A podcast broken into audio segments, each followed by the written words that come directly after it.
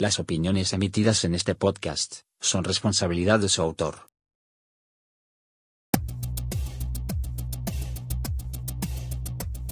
Hola mis malgobernados. Este capítulo merece una nota por parte del equipo de trabajo que conforma este podcast.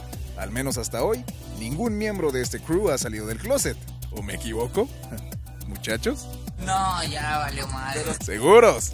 No, es que ya valió verga, güey, ya. Bueno, tienen su oportunidad de oro, ¿eh? La verdad tengo sospechas de uno, pero se reprime. Le da apoyo salir del closet. Siente que lo desheredan. El bestia. Ya en serio. Bueno, no tanto. Hoy vamos a hablar de la homosexualidad en México. Nuestra gran hipocresía. Y ustedes dirán, y con justa razón. ¿Y este güey que no es de la comunidad, por qué anda opinando de calores que no le corresponden? Permítanme explicar. Soy buga, sí, pero no soy ajeno a la realidad de mi tierra.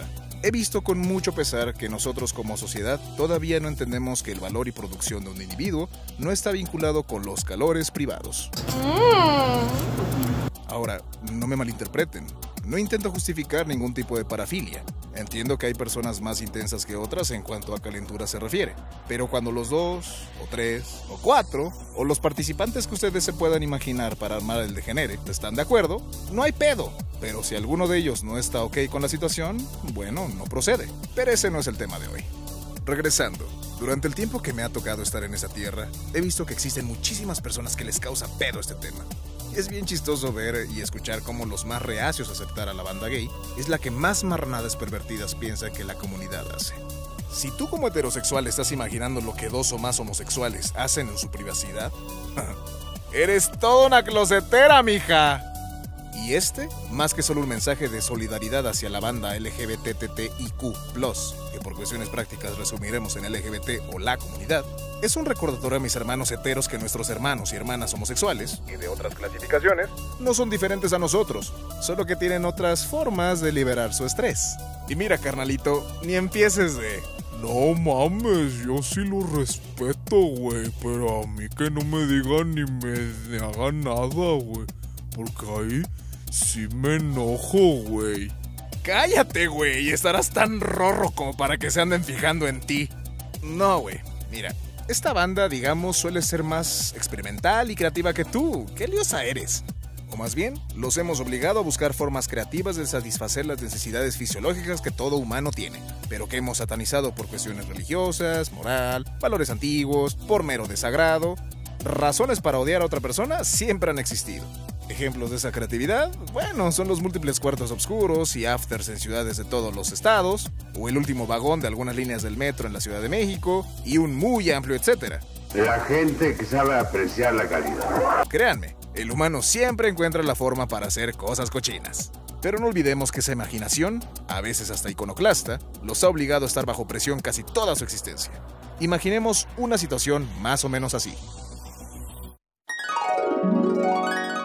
Eres un niño que nació en un pueblo perdido, en alguna sierra perdida, en algún municipio olvidado, con una deficiente cobertura de educación y con una gran presencia religiosa en la zona. Be ready for persecution. ¿Te das cuenta? Que te gusta José y no María. Pero tienes una familia donde la actitud y la frasecita. Cuiden a sus gallinas de mis gallos porque no respondo. ¡Ja! ¿Han visto una gallina y un gallo cochar? Tengo la teoría de que las gallinas son uno de los animales más insatisfechos sexualmente. Entonces tienes dos opciones. O reprimes ese sentimiento por tu propia seguridad inmediata, o te avientas a decirle a tu familia formada por machos alfas y señoras de iglesia que te gusta José. Si eliges la primera, muy probablemente vas a estar sexualmente frustrado, y eso eventualmente va a tener consecuencias. O te avientas a jugar a la ruleta rusa con José. Si es que la susodicha comadre no resulta tan comadre, te acusa y terminas, en el mejor de los casos, saliendo de tu pueblo yendo como el apestado a un lugar ya no gay friendly, más bien no tan hostil. O si eliges la segunda, también hay una gran probabilidad de que tu familia no solo te haga un drama y clamen a Dios para exorcizarte esa enfermedad del diablo que es la homosexualidad. Pero también hay una gran probabilidad que no solo te ofendan, sino que te aíslen. Y ahí, hermana, hermano, es cuando la cosa se pone jodida. Celebramos que siempre hay familias que apoyan, es cierto, pero sí es más común que no lo hagan. Ya lo dijo Aristóteles, el humano es un animal social y como buen animal tiene la necesidad de comer, dormir y cochar, sea para reproducirse o no. Y como animal social, todo individuo requiere de contacto con algún otro individuo, aunque sea mínimo. Sí, sí, sí, sí, ya sabemos que tienes sueños de ermitaño. Pero en serio, la gente se vuelve loca e inestable cuando viven en aislamiento no deseado. De por sí la vida en general es estresante en este país. Ya no sabes si te van a asaltar, secuestrar o solo asesinar para calentar la plaza y le sumas que tu comunidad y hasta tu familia te rechace. Hijo, muy probablemente por eso cuando te hacías el chistoso con tu compañero o compañera gay de tu clase, bueno, le cagabas. Y probablemente tu chiste o comentario El no fue con mala intención, pero la presión y el estrés pone sensible a cualquiera. ¿Ya te explicaste el porqué de su comportamiento sarcástico y poco amigable hacia ti? No digo que todas y todos, pero sí muchos hemos conocido y en nuestro caso hemos hecho amistad con algún compañero o compañera de la comunidad que parece estar en bitch mode casi todo el tiempo. Pero no los culpes, en muchos lugares casi siempre tienen que estar preparados para defenderse. Así como te caga la hipocresía de la sociedad y las incongruencias del sistema capitalista, la comunidad LGBT nos puede dar unas clases de hipocresía social. Muchos mexicanos tienen opiniones más o menos así. Hijo de su pinche madre, ¿a poco no te dan ñañaras esos que se dicen hey, gay? Como se diga, chingao. Señor, yo soy de rancho, soy de botas y acaba. Ah, cabrón, compadre, viene muy botudo y qué bigote tan respingado se trae. Y por otro lado, hasta que te conocí. sí, Juan Gabriel es un tema aparte, pero representa perfectamente ese doble discurso. Dice que lo que se ve no se pregunta, amigo. No necesitas el llamado gaydar, esa capacidad que los gays tienen que los hace reconocer a otros gays en lugares o situaciones neutrales, para darte cuenta que Juanga era realmente la Juanga. Es un ícono y leyenda cultural mexicana, pero que seguramente pasó por momentos incómodos solo porque era lo que era. Amado por las masas, amado por esas mismas masas que por siglos han despreciado a los miembros de la comunidad. Hay otras expresiones artísticas y sociales que, irónicamente, demuestran que culturalmente tenemos una fijación por lo homosexual. ¿No me creen? La cultura del albur. No hay cosa más homosexual que el albur. El doble sentido y la mención sobre felaciones y penetraciones entre hombres, bueno, pues es muy gay, ¿no? Habrá quien diga que es una forma graciosa e irónica de demostrar facilidad de palabra, rapidez mental y en muchos casos poder sobre el albureado. Yo, macho alfa, alburear a macho omega. Yo penetrar y recibir felaciones imaginarias. Ser gracioso. Y sí, un albur de vez en cuando es gracioso cuando lo sabes colocar, pero abusar de él, más que volverte un ávido alburero, te convierte en el macho frustrado que estaría dispuesto a recibir cariño, El bestia. aunque sea de un hombre, para saciar tu evidente frustración sexual. ¡Qué gay! ¿Qué estás pensando, Golfa? ¡No te proyectes, no te proyectes! Hay que ser honestos. Los miembros de la comunidad siempre han estado ahí, incluso antes de nombrarse así. Por si alguna vez escuchaste esa vacilada de... No, mijo. Ahora sí hay mucho gay en la calle. Somos la nueva Sodoma y Gomorra, Dios Padre Santo. Por eso tantas tragedias. Los viejos valores se han perdido. Se están rompiendo los sellos del apocalipsis. Y la neta es que no, siempre han estado presentes. Antes no se podrían expresar como hubiesen querido, pero irónicamente sus expresiones suelen ser tan significativas que se convierten en íconos culturales. Aunque hay un fenómeno que se está presentando más frecuentemente, la intolerancia a aquellos que muestran poco entusiasmo a las leyes progresistas. Esto es importante, mis mal gobernados. Muchas veces estos temas son tratados con mucha responsabilidad por parte de aquellos medios que intentan informar acerca de este tipo de situaciones sociales. Por cuestiones ideológicas, religiosas, por valores, por negocios, ya saben, siempre podemos encontrar una razón para estar en desacuerdo con alguien, y las empresas no son la excepción. Los medios de comunicación, empresas al fin y al cabo, se han dado cuenta que cualquier fenómeno social es más fácil distribuirlo y explicarlo, y obviamente generar ganancia por ello, por sus escándalos que analizar a profundidad la razón de las demandas.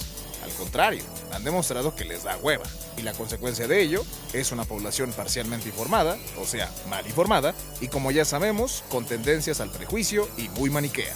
Digamos, esto por parte de los bogas o heteros. Sin embargo, una forma activa y muy frecuente de enfrentar las editoriales pasguatas y amarillistas que polarizan ha sido mediante una estrategia de comunicación con una carga ideológica importante, que también polariza un chingo. Las propuestas en sí de la comunidad LGBT en México no son exageradas, como lo han querido hacer ver. Pedir respeto, obtener el reconocimiento legal que cualquier persona debe poder alcanzar en cualquier sociedad, casarse, la neta no sé por qué quieren hacer eso, pero vence, protección ante crímenes de odio, vaya, querer ser respetados y reconocidos no debería ser una lucha social. Pero hay un tema que el mexicano tiene muy presente para bien y para mal, los niños. Que también ese es un tema social muy amplio y que después desarrollaremos. Por el momento tocaremos este tema de forma superficial para no alargarnos demasiado.